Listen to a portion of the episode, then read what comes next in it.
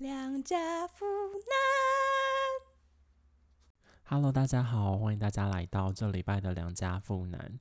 今天今天真的突然变得好冷哦，我真的快被冷死诶。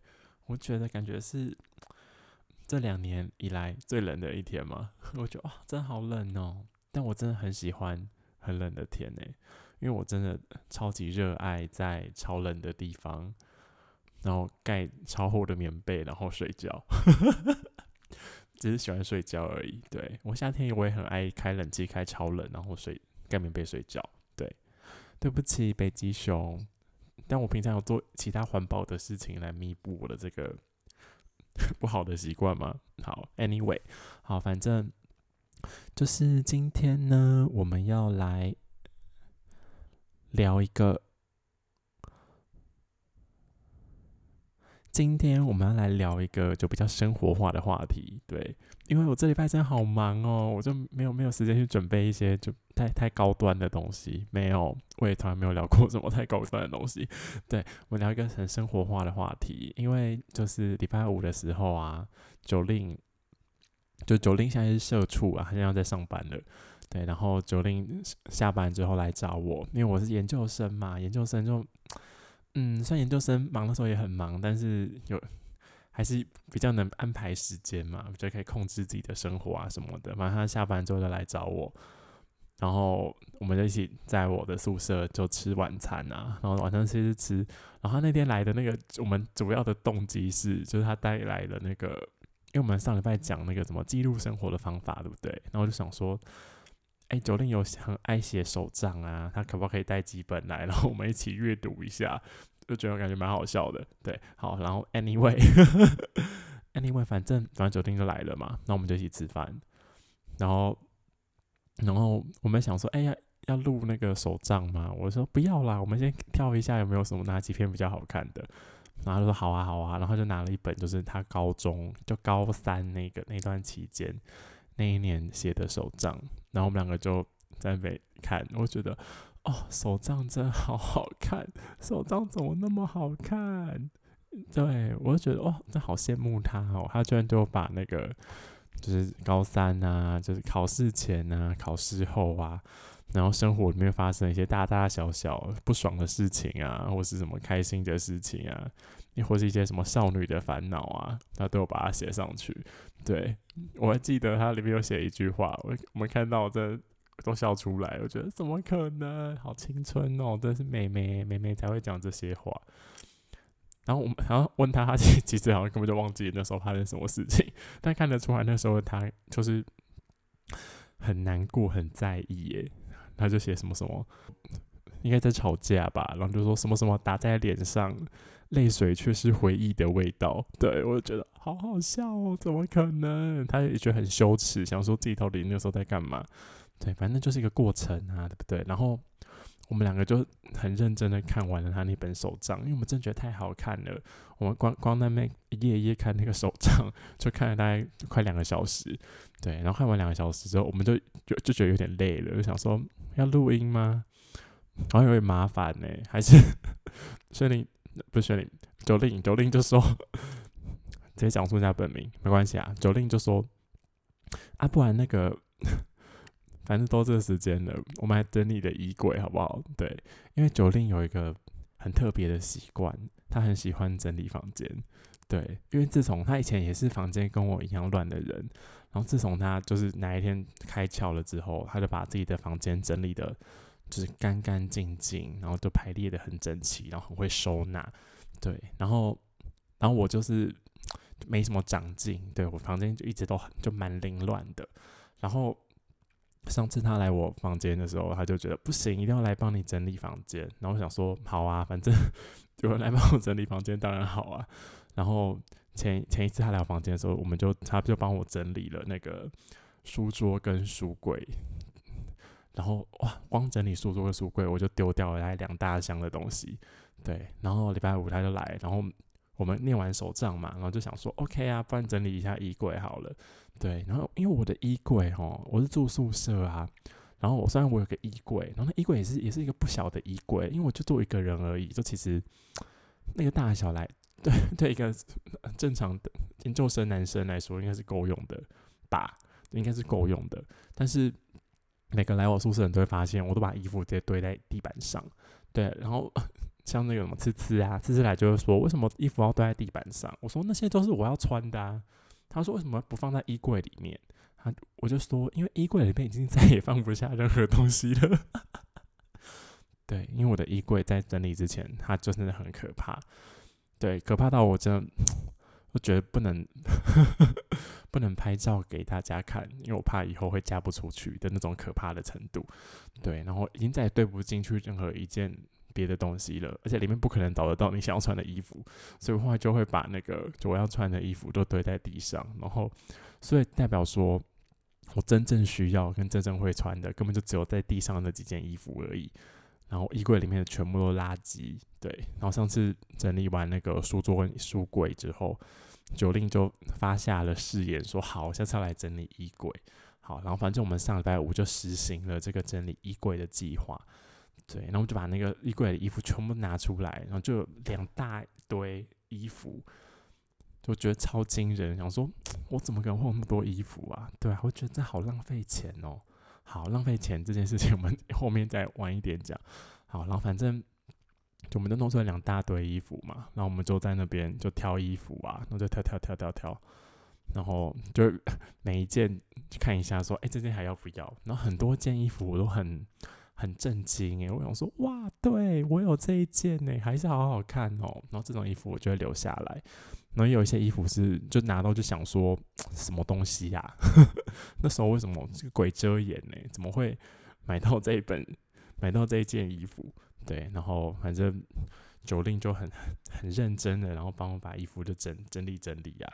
然后我才发现我居然他妈不会折衣服诶。对，然后又九令都折的很快，我就很像。在油腻裤头打工的店员，他都折得很快，然后就可以什么三等份折，然后折很漂亮。然后我折，我真我就抓不到什么叫三等份呢？对，他就说你就先用背面呐，然后把那个袖子这样折进来，然后再三等份折起来。然后我就一直很努力的想要完成这件事情，但我真的就好像有点做不到哎，还是这才是我衣柜会烂会乱的主要原因。对。好，Anyway，反正大大概就这样。然后我觉得，然后九令来帮我整理衣柜，还有一个小收获，就是我们在整理衣服、整理、整理、整理的时候，突然拿出了两件，就是就是衣服。然后我就说：“哎，我有这件呢。”然后他就说：“哦，这件是什么？”我说：“好像好像是那种某学校联名的。”然后我有买，然后是一件运动衣服，就那种排汗的运动衣服。然后他就说：“哦，还蛮好看的。”我就说：“哇，现在还有另外一件呢。”我就想说：“哇。”对，然后就找找找找找，然后真的又找到另外一件，然后那时候好像是就是一套的，然后我就说啊，不然送你好了，因为反正有两件呢，我就把一件送给他。对，然后这也是我一个很重大的毛病诶，我好像就是为了凑什么优惠，然后就买了两件，结果我根本就也没穿啊。对，然后就送给九令，然后九令昨天就把它穿出去运动了。对，那个衣服就获得一件一个很好的归属。嗯，还有一个我觉得蛮好笑的事情是。反正我们就整理衣柜嘛，然后因为九令是我大学同学嘛，我们就念同一个系啊，然后我们就整理整理整理，然后突然找到一件就是不知道哪哪哪哪一个时候的戏服，然后我就说哇，我的戏服哎，原来在这里，然后九令就说，呵呵哇，这件哦，我已我已经寄去非洲了，我觉得也太好笑了吧，对我好不容易找到我的我的那件西服，但九令已经早已把它舍弃掉。然后已经把它寄去非洲，就是给送给那个非洲去帮助他们了。嗯，然后那件西服，我就觉得，干对我以后那个就是做实验啊，夏天啊，我应该都要穿那件衣服，因为那件衣服才是真的，什么弄脏都没关系的。不然我有时候我真正平常会穿出门的衣服，有时候弄的都是土，我就很不爽诶。然后洗衣服感觉洗的很不干净。对，好，反正这就是。我大概怎么整理房间跟整理衣柜的一个小故事，对。然后我们今天要聊的生活化的主题呢，就是整理房间这件事情，对。然后我应该很有，我觉得我自认为很有资格那个讲整理房间的这件事情，因为我的房间在整理之前，它那个乱的程度，最近有一个新闻就蛮有名的，就是高佳瑜说他的房间很乱，对不对？我房间就差不多是那么乱。对我也没有要夸张说什么哦，我比他更乱什么什么没有，因为我觉得他有点太夸张了。我可能还没有他那么乱，我可能就就比他轻微一点，顶多就是跟他一样乱而已。我就没有没有他的那么乱，对。但是我现在就是变成一个很空旷，然后很干净，然后还可以好好生活的一个空间，对。但是我要强调就是。很杂乱的时候，其实还是可以好好生活的哦。因为我 我大二就搬进来了，我到现在都念到硕一了，这段时间我还是活得很好啊，对不对？所以房间乱其实还可以生活啦，只是不会 没有生活到那么神清气爽而已。好，然后有些人会说啊，就是房间它就象征了一个人的精神状态，对，它就是一个人的内心的宇宙。然后也有人说，房间房间的这个事情呢，它就是有点像是囚禁了你的肉体，然后给你一个肉体一个拘束。你的肉体被拘束的时候，你的精神就会得到更高的解放。对，然后然后从空间诗学的角度来说的话，房间，然后空间诗学是说家屋啦，就房间它会有一个幸福空间的意象，然后它是一个活生生的。然后它是一个充满私密感跟秘密的一个空间，对。然后，然后我后来认真看了一下空间诗学，然后我觉得里面他们里面讲到一个点，我觉得是不是就可以来为那个为什么我房间那么乱的这件事情来做一个护航？就是空间诗学里面说家屋啊，就是他说家屋就是我们大家住的那个屋子。大家其实内心里面隐隐然都有一种废墟的向往，然后他提出来的论点是，就是比如说我们看到什么那种什么罗马竞技场啊，或是什么欧洲的古堡啊，对，然后我们看到那些地方，他们明明就已经是废墟了，但是我们看到它不会觉得很恐惧，我们可能反而会觉得就是很踏实、很安稳，对，那就觉得说，哎，它明明就是废墟啊，为什么我们心中会觉得很踏实、很安稳呢？那是因为啊，空间师学觉得，就是不管是你住的房子，就是你住的房子，或者任何的居住空间，它其实都是一个半废墟化的过程。对，就是为什么罗马竞技场跟欧洲的一些就是留下来的那些遗迹呢，会让我们感到很安稳呢？就是因为遗迹这个件事情的本身是我们人心中想要追求的，我们都想要追求有一个废墟的向往，对，所以我们在居住的同时呢，我们也在 推进了这个废墟化的过程，对，所以我只是比较比别人更快把我的房间推往废墟化的过程推进而已，对，没有，以上都是我胡乱的，对，大家还是。就我我现在的体验就觉得居住在干净的那个环境里面会过得比较开心一点点了。好，然后网络上也很多那种啊，就是什么哈佛商学院，哈佛商学院就会说什么哦，成功人士他们的家里面都是比较干净啊，窗窗明几净啊，什么巴拉巴拉巴拉的。然后不幸的人们呢，他们的房间啊，居住环境都是凌乱又肮脏的，对。我不是成功人士，但我也不是不幸的人，所以我可能夹在中间。就是我虽然凌乱，但是我没有肮脏哦。对，好。然后网络上还有另外一种，就是对对于房间整不整齐啊，会提出一个看法。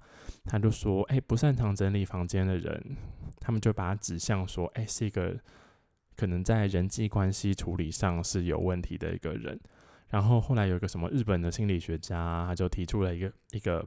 反正他就觉得说，哎，其实没有哦，不擅长整理房间的人，他们反他们的心理其实是因为觉得说，他们要优先处理别人的事情，他们会把自己的事情排在最后面，所以房间很乱的人呢，他们很容易会去，嗯，会去从事就是直接与人接触的服务业，像是什么老师啊。老师对老师啊，什么占卜师啊、服务生啊之类的。然后网络上有一种声音是觉得说，哎，杂乱啊，就杂乱的环境会激发你的创造力。对，杂乱的房间会激发你的创造力。好，然后以上这些啊，就是就我搜集来的，就对于房间 乱不乱啊，巴拉巴拉巴的一些看法了。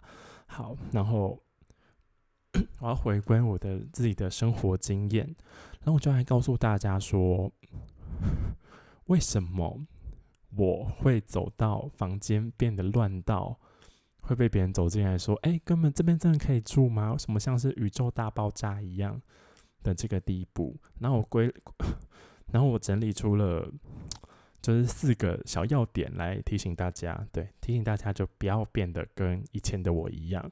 对，是以前的我，现在的我已经不是那样了。嗯，第一个要点就是为什么你的生活环境会变得那么凌乱呢？第一点就是因为因为懒惰，对，因为懒惰，对，然后懒惰有可能是那个人的问题，但我觉得也有可能是设计不良的问题，对。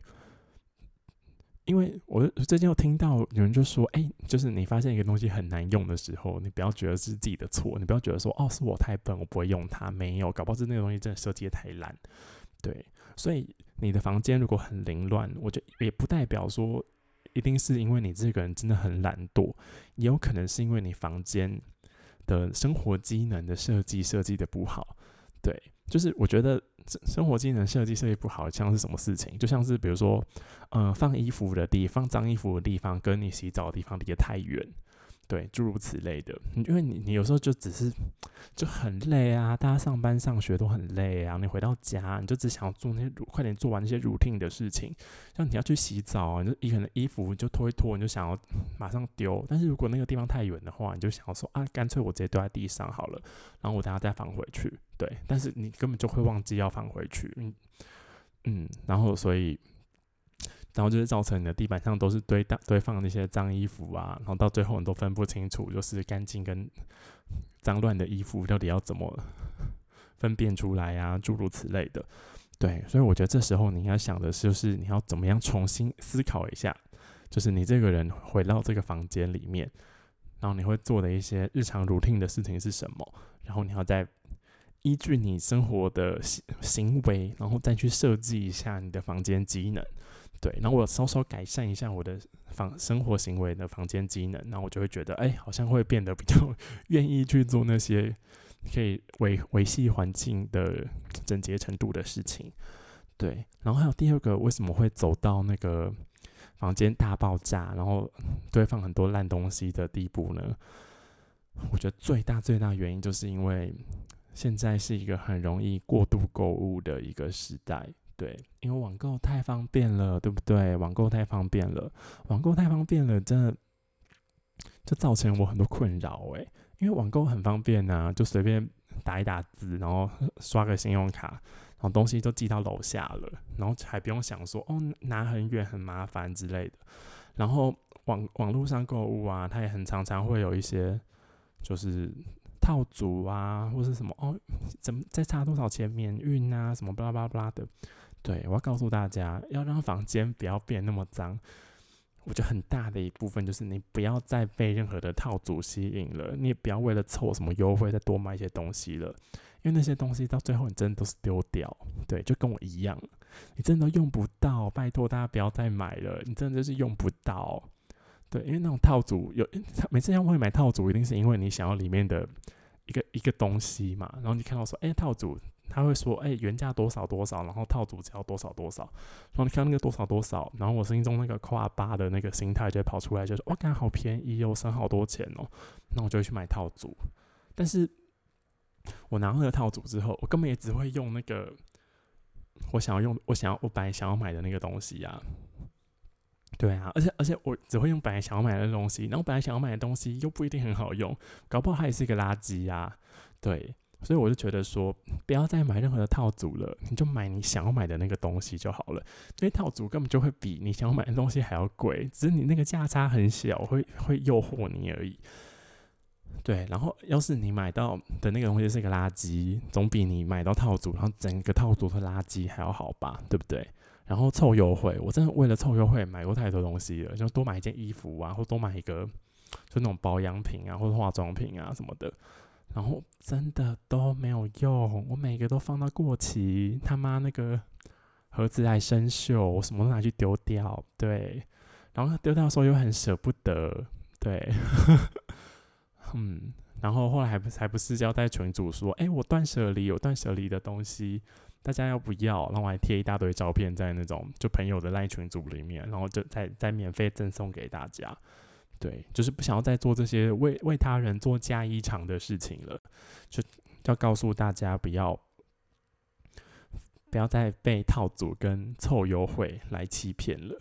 然后我还要整理衣柜完之后，我还要有一个要警惕自己，也也给大家一个警惕，就是不要买会逼死自己的尺寸的衣服。对，因为我前前几年就是有一阵子就 变得很漂亮，就变得很瘦，然后很漂亮。然后那时候就很真的很爱买衣服，然后因为那时候就刚变刚变得比较瘦一点，然后就买很多那种 就比较显身材的那种衣服。然后现在就就是他妈又复胖啊，对啊，他妈复胖了之后，那些衣服怎么样？衣服就不能穿啦，就堆在衣柜里面。堆在衣柜里面，你就一直想说，嗯，反正我有一天应该也会也还会再收回去吧，搞不好可以留着。对，我跟你讲，根本就不会。对，因为 没有搞不好会，但是但没有，因为你你那时候又后来又减肥减下去了之后，你根本就会又想要买新一季的衣服。对，所以。不要再买会逼死自己的尺寸了，对，因为身材这个事情是很难讲，而且我们现在二二十几岁了，已经快要到那个 代谢的顶点，已经快要下去了。然后代谢下去的时候，那些衣服还不是不能穿，对不对？对，然后也不要再买一些就真 就一些烂的廉价的衣服了，因为廉价的衣服放在衣柜里面放个几几年几个，哎，放个几个月。我觉得很多白色都变得好黄哦，黄到我真的也不敢穿出门呢。对啊，然后很多衣服是皱皱的，然后就会那个型整个版型都跑掉，然后就是啊，看又是一件垃圾，啊也也不能来当抹布，因为有的材质还感觉很烂。对我就觉得好，大家不要买这些廉价的烂衣服，就是那种网络上那种，就是哎。嗯，不好意思点名，但是就那种会会跳广告出来说多便宜多便宜那种衣服啊，不要再买了，那种质感很差。对你穿的质感很差，你整个人的质感就很差。对，宁愿我们就存一点钱，然后买一些就是 状况比较好的衣服。对，好。然后我整理东西的时候，还有一件事情是比较困扰我的，就是大家大家应该都有都会收到礼物吧？对哈，然后我也有收到。就是比如说逢年过节啊，或是生日啊，或是什么有人出去玩然后回来啊，所以就想要带给你一些小东西嘛，或是一些很多人会送一些就美妆用品啊，对不对？然后就这些小东西，因为美妆用品啊，美妆用品就是比如它还是还会过期，然后你就会想说啊，都过期了，虽然人家送的很可惜，那还是就把它丢掉好了，然后就丢掉。但是一些小东西啊，我就会一直有一种就是哎，这是别人送我的，有点不好意思丢的这种这种心态。对，然后我就会一直把它放着，但我也就对它真没什么感情。我说对那个东西，我对那个人很有感情，所以我才会把那个东西留着。但是那个东西又对我的生活就没有什么实质意义，然后放在那边也蛮碍眼的。然后，然后我在整理的时候，然后我就觉得啊，那是谁送我的耶？然后也不知道要不要丢掉。然后那时候九令就跟我讲说，说讲说，哎，那你还记得你生日，就是就他生日的时候我送他什么吗？然后我真的脑袋一片空白，然后我就想说，哎，我真的完全不记得哎。他说对吧？所以别人送你的东西，他根本他妈也不记得啊，你就直接把它丢掉就好了。你有那个就记得这是谁送你的那个心，已经很可贵了。然后我整个人就恍然大悟哎，我觉得哇，你讲的真的太有道理了。对对对，我觉得对对对对对。然后我就觉得哦，突然豁然开朗，我就把那些东西都丢掉了。对，所以我。就是大家遇到礼物，然后就觉得哎，不知道不知道到底能不能丢掉的时候，你就要回想一下，说哎，你还记得你有送过那个人的礼物？你送的是什么吗？如果你不记得的话，那个东西你可以丢了。对，因因为我觉得有更多的东西是有人送给你，然后你会后来放到你根本就忘记是谁送你的。对，所以我觉得哎，你还记得是谁送的就好了。嗯。然后第四个整理房间的小 tip，我想要提供给大家的就是，你要找朋友来帮你一起断舍离。对，因为比如如果你是跟我一样是一个心思细腻，然后情感丰富的人，我觉得我们会常常有点难以下决定。诶，对啊，尤其是像刚刚讲的礼物，要是没有它，我可能会留下来。然后还有一些衣服啊，我觉得衣服就是最需要朋友来给你意见了，因为。我觉得很多人就会有有一个盲点，就是嗯，你自己喜欢的衣服穿在你身上可能没有效果那么好，对，所以有时候我会有一些衣服，我就会觉得，虽然我真的都没在穿，但是我真的也蛮喜欢它的，对。那这时候如果酒令就说，可是那不好看呢，然后我就觉得，干不好看哦，好啦，把它丢掉好了，对。所以我觉得，就如果有一个朋友，然后有一个就是嗯，品味比较好一点，然后。比较端正的朋友来帮你澄清你的视角的话，就你丢东西一起断舍离，就会变得比较快速。对，好，然后我有在，然后因为最近我们就看到那个流氓的新影片啊，然后流氓在讲那个什么居家风水的一些小 tip 嘛，对不对？我就哇，真的很有道理耶！我看完那个影片，我马上就去刷厕所。对，我把马桶刷超干净，因为他说刷厕所可以刷马桶可以招财，对我就觉得哇，好想要招财哦，嗯，好，然后，然后因为我家影片里面也有说啊，就说什么衣柜里面，就是就是你要留着的衣服都是你真的喜欢的，因为你会给他们一些正能量，然后他们才会回馈给你正能量，对，然后我那时候看我就觉得，哎。好像蛮有道理的，是不是我脑波很弱？我觉得好像蛮有道理的。然后，然后我觉得其实真的，诶，因为我跟九令整理完衣柜之后，然后我后来回来啊，然后打开衣柜，然后看到那些衣服，我就觉得啊，神清气爽。对，因为衣服大量的减少，然后剩下都是我真的会穿出门的。对，然后我有在网络上看到一个就很好，就觉得很好笑的比喻，他就说，为什么人要整理房间呢？因为这些闲置的物品啊。他们就很像是那种，就是大家看《甄嬛传》对不对？然后《甄嬛传》皇帝他是有很多个很很多个后宫的嫔妃，对不对？他都说后宫嫔妃数量那么多，但真的会被你宠幸的，就是你是你是这个房间的帝王，就是那些物品啊，你真的会去使用，真的会宠幸他的那些东西，其实根本没有那么多。那其他就是被闲置的物品，他们慢慢就会对你产生怨恨，他们就会累积了负能量。对，然后你长期在这种负能量的环境下生活，你就会处的不好。对，然后我觉得我真的深有感觉。对，因为我整理完房间跟衣柜之后，我的确就觉得，哎，好像心心情比较好，然后也也可能是因为我的视野就变得比较空旷、比较干净。嗯，好。对，我们今天就只是想要讲分享这些小事情而已。好，今天我就跟大家分享了这四个我。整理房间切身经验的小 tip，希望可以帮助到大家。好，然后我这两家富男，我们下礼拜见，拜拜。